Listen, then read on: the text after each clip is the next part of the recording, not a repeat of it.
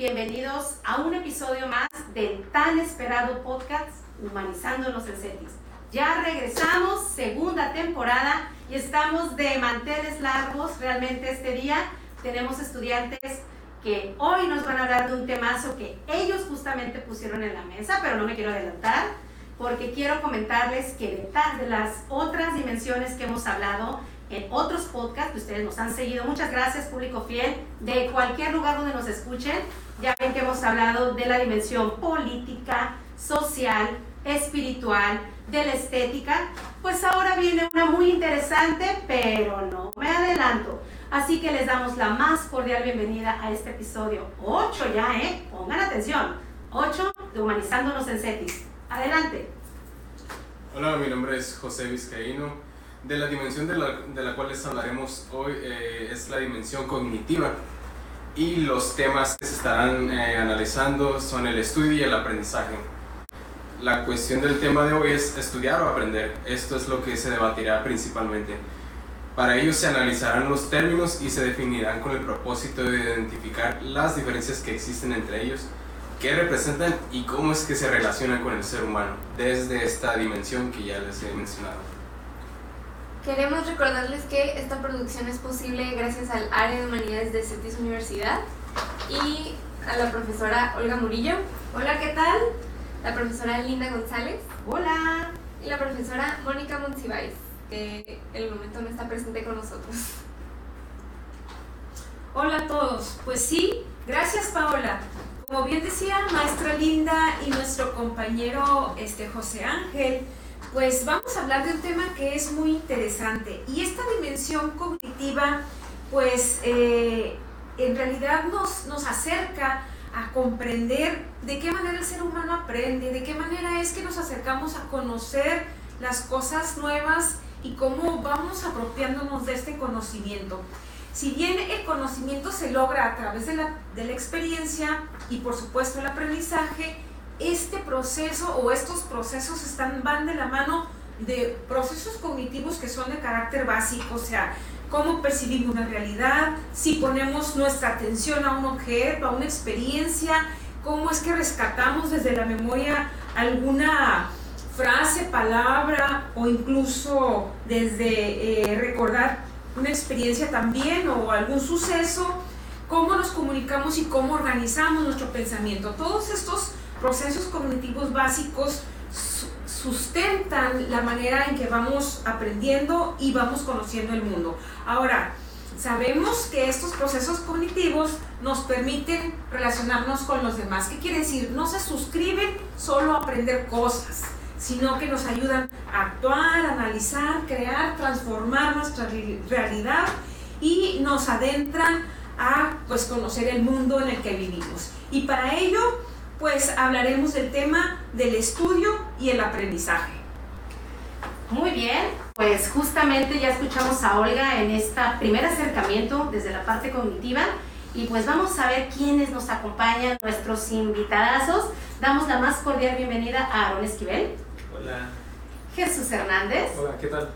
José Vizcaíno. ¿Qué tal? ¿Qué tal? Espero se la pasen muy bien. Enrique Echegaray. ¿Qué onda? ¿Cómo están? Paola Legaspi. Hola, hola. Saúl López. ¿Qué onda? Y nuestro invitadazo por parte de la academia, el doctor David Ornelas. ¡Bravo, David! Muchas gracias a todos por este cálido recibimiento. Es un gusto volver a estar aquí en el podcast. Súper. Y pues bueno, vamos a empezar ya en materia, queridos escuchas, nuestros queridos podcasts que nos siguen. En el podcasting pues tenemos muchas preguntas y una de ellas para abrir boca con Paola. Paola, para ti estudiar y aprender, ¿qué significa para ti? Te. Bueno, a lo que yo entiendo, estudiar es memorizar y aprender es adquirir conocimiento. Según lo que investigué, cuando aprendes algo lo puedes recordar fácilmente y lo utilizas en repetidas ocasiones, por eso este, ese conocimiento lo haces tuyo, por decirlo así. Pero no creo que estos dos conceptos sean excluyentes el uno del otro. Eh, yo pienso que si estudias algún tema y se vuelve significativo en tu vida o en lo que sea que trabajes, después puedes terminar aprendiendo eso mismo. ¿Tú qué opinas, José? Bueno, bueno, en mi experiencia eh, he tomado estos, estos dos términos como, como sinónimos, pero en realidad son dos cosas totalmente diferentes. En cuanto al aprendizaje, se, podemos ver en, en esta investigación que hice que es un proceso que nos lleva a adquirir conocimientos, conductas, valores, que pues adquirimos a lo largo de, de los años. En cambio el estudio es algo más, más profundo, es esta parte de conseguir experiencias, eh, obtener un razonamiento, eh, tener esta observación de nuestro entorno. Entonces, eso es lo que, en lo personal, yo opino que son estos dos, dos términos. Ahora, eh, nuestro compañero Chegaray salió, bueno, se le ocurrió una pregunta bastante pertinente. Eh, aquí creemos que pues, es pertinente. Quizá les pueda parecer un poco obvia de principio, pero la trajimos a la mesa por una buena razón. ¿Cuál es esta pregunta, Enrico? Bueno, principalmente es una pregunta personal para todos y es ¿qué acciones ustedes creen que genera el aprendizaje?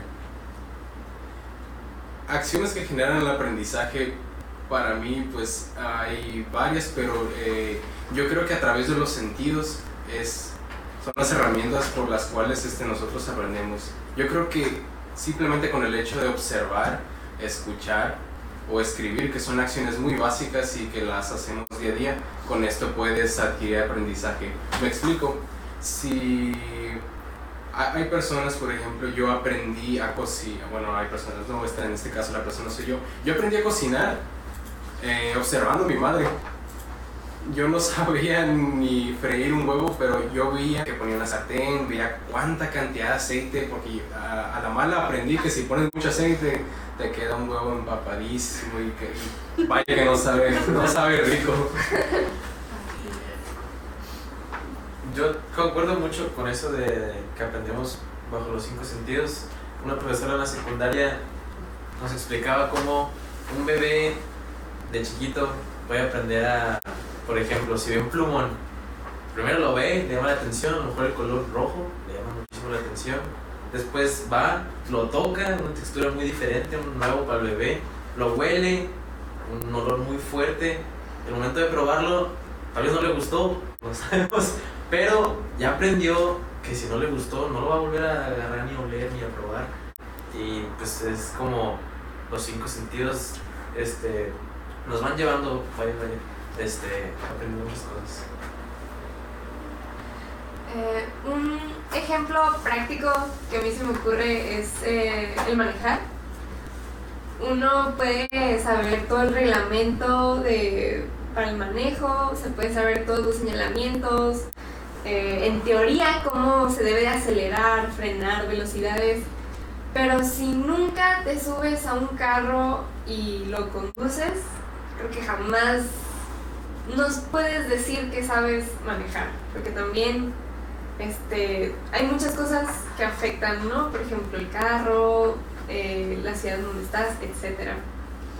Qué padre, Paola, está súper bien ese ejemplo. Fíjate que yo estoy pensando con esto que acaban de platicar de las experiencias del bebé y del huevito y todo, pues que en realidad este tema de aprender es un proceso natural de todos nosotros. O sea, hemos ido aprendiendo desde que nacemos y tenemos ese contacto con nuestro, con nuestro contexto, con las otras personas. Aprendemos un idioma dependiendo en, en la, en- en la nación o en el país en el que nacimos. Eh, aprendemos hábitos en función de lo que vemos y cuando nos lavamos los dientes vamos aprendiendo porque nos indican cómo hacerlo. Pero creo que ahí eh, la diferencia entre aprender y estudiar, pues implica que aprender puede ser de manera espontánea y estudiar quizás nos requiere tener un proceso de intención o de voluntad. Y bueno, eh, en este sentido, estudiar para la vida, estudiar para una materia, para lograr una carrera profesional, a mí me encantaría preguntarle o hacerle esta pregunta a David. ¿Tú qué opinas, David, sobre esto? Vientos, vamos. A mí me gustaría regresarme un poquito a, la parte de si estudiar y aprender son la misma cosa. Ya nos decía Jesús que Probablemente de inicio podemos pensar que son sinónimos, pero no lo son. Sin embargo, como también señalaba Paola, no son procesos excluyentes el uno del otro, de hecho están íntimamente relacionados. La finalidad del estudio es el aprendizaje, estudiamos para aprender. Pero, como recién decía Olga, también hay otras maneras de aprender. No, no todo lo que aprendemos es a través de procesos intencionados y metódicos de estudio. Aprendemos por observación, aprendemos por imitación, aprendemos experimentando, aprendemos a base de práctica, como decía Paola en su ejemplo de manejar un, un, automóvil o un vehículo. Entonces, siempre que estudiamos es con una intención de aprender algo nuevo. Hay diferentes métodos de estudio, diferentes aproximaciones hacia el estudio y casi siempre lo que se busca es un aprendizaje de tipo racional o cognitivo. Ahí estaría otra diferencia con el aprendizaje. Hay aprendizajes de diversas naturalezas. Por ejemplo, el, el aprendizaje eh, de habilidades motrices. Volvemos a lo de manejar un automóvil, a nadar, conducir una bicicleta, cocinar. Ahí no basta con leer libros, con memorizar conceptos, sino que requerimos otro tipo de adquisiciones. ¿no? Eh, también ya lo señalaba Jesús, ¿no? aprendemos no solo conocimientos, sino habilidades, actitudes, valores. Cierro ahora sí, regresándome a la pregunta que me planteaba Olga sobre si el... A ver, ¿me puedes repetir la pregunta, por favor? Por supuesto. O sea, cuando nosotros pensamos que estudiar para la vida o estudiar para una materia o para lograr tener una carrera, ¿será lo mismo? ¿Habrá diferencias?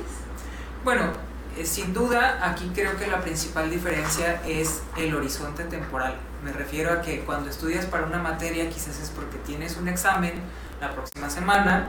Eh, quisiera pensar que es con tiempo y no decir estudias un día antes del examen. De ahí el, dicho o el chiste no tan gracioso de estudiante porque estudia un día antes. Entonces es en el corto plazo. En el corto plazo te pones a repasar tus apuntes, a hacer ejercicios, a leer libros. Entonces, estudiar para una materia suele ser una actividad intencionada, reitero, pero de corto plazo. Y estudiar una carrera universitaria, pues es una meta de mediano o largo plazo. Y aquí me gustaría introducir otra variable. Creo que esto más de estudiar para la vida es aprender a lo largo de la vida. Esa sería otra diferenciación también entre lo que significa estudiar y aprender. No decimos voy a estudiar toda mi vida, pero sí, como el aprendizaje en los seres humanos es tan natural, lo llevamos a cabo a lo largo de nuestro ciclo vital, eh, de manera espontánea, como tú también ya señalabas, Olga, o de manera muy intencionada y muy metódica. Fíjate que se me hace genial esto que estás señalando de estudiar durante la vida, porque si bien se habla del aprendizaje para la vida, de aprender a ser, aprender a estar, aprender a convivir, este, de repente yo he escuchado de personas mayores que yo, en otra generación, en este momento esas cosas han cambiado, donde las personas decían, es que yo ya no estoy para ir a la escuela, es que yo ya no estoy para aprender, es que yo no puedo estudiar otro idioma porque yo no lo voy a aprender, eso lo aprenden los niños. Y en realidad el proceso de aprendizaje o aprender y estudiar se puede hacer en todo momento de la vida. Todo el momento podemos construir nuevos conocimientos, aunque quizás nos parezcan más difíciles, ¿no? Depende de qué. Sí, antes de que José, José Ángel, que quiere intervenir, y lo señale, yo simplemente diría, ¿quién dijo que no es legítimo seguir estudiando y seguir aprendiendo así tengas 40, 50, 60, 80 años. Siempre recordaré una historia que salió en un noticiero, un noticiero televisivo muy famoso en México de una mujer de 83 años que terminó una licenciatura a esa edad. Entonces, no solo aprendemos a lo largo de la vida, sino que también el estudio no le está reservado solo a los niños y a los jóvenes, también los adultos. Eh, no solo eh, si queremos hacerlo lo podemos hacer, sino que incluso deberíamos sentirnos siempre llamados y conectados al estudio. Este, recuperando aquí un poquito uh, algo de las ideas, eh, se me ocurría eh, el estudio eh, estaría de acuerdo en decir que el estudio no es exclusivo de tareas complejas, es decir, eh, por ejemplo, cuando estudiamos para una carrera universitaria, estudiamos para, para una meta, un final en el que el, proceso es, puede ser, dependiendo de la carrera, pueden ser cosas complejas, ¿no? Entonces podemos aplicar algún método científico de estudio, todo este tipo de cosas, pero por ejemplo, eh, estaría de acuerdo en decir que, que vuelvo a, a- reitero que diga, estaría de acuerdo en que el estudio nada más es para tareas complejas o se podría estudiar, por ejemplo, para ce- eh, aprender a cepillarse los dientes, ¿no? Si esa es una pregunta, yo diría que más que estudiar para dominar procesos no tan complejos como el cepillado de dientes, pues ahí volvemos a lo que ustedes ya señalaban sobre los mecanismos del aprendizaje ¿no? o las formas de aprender. Una de ellas es eh, la observación y la imitación. Entonces ahí yo no estoy tan seguro de si hablamos de estudiar pero podríamos hacerlo, decir, bueno, tengo que estudiar la técnica correcta del cepillado de dientes y probablemente me lo va a decir eh, mi mamá o mi papá en casa o probablemente será el odontólogo el que me diga y el que me explique y entonces yo a base de repetición y práctica hasta que lo domine. Pero eh, en ese tipo de situaciones, José Ángel, yo creo que tenemos como un ejemplo clarísimo de una situación de aprendizaje más que de estudio, ¿no? pero insistimos en que el estudio implica intencionalidad, sistematicidad, método. Si eso está presente, pues podemos hablar de que estamos estudiando, aunque sea para cepillarnos los dientes o freír un huevo, como era el, el ejemplo que tú nos compartías. La maestra Linda quiere participar. por- Pues por más favor. que participar, fíjate que yo, bueno, ustedes no lo vieron, escuchas obviamente, espero que próximamente nos vean, pero las caritas que hubo aquí de los estudiantes, les voy contando que acaban de cerrar un periodo de exámenes y lo que decía el doctor David me encantó, estudiante el que estudia un día antes. Y esa pregunta me encantaría ponerla porque no saben, digo, nosotros no nos escapamos, creo que también en su momento fuimos, pero esa percepción de estudio para pasar o estudio porque realmente me interesa el conocimiento para la vida o para la profesión. A ver, chicos, ¿sí son de los que estudian para un día antes? Confesiones. A ver, ¿qué opinan? Bueno, yo creo que depende de qué tanto se me dificulte una materia.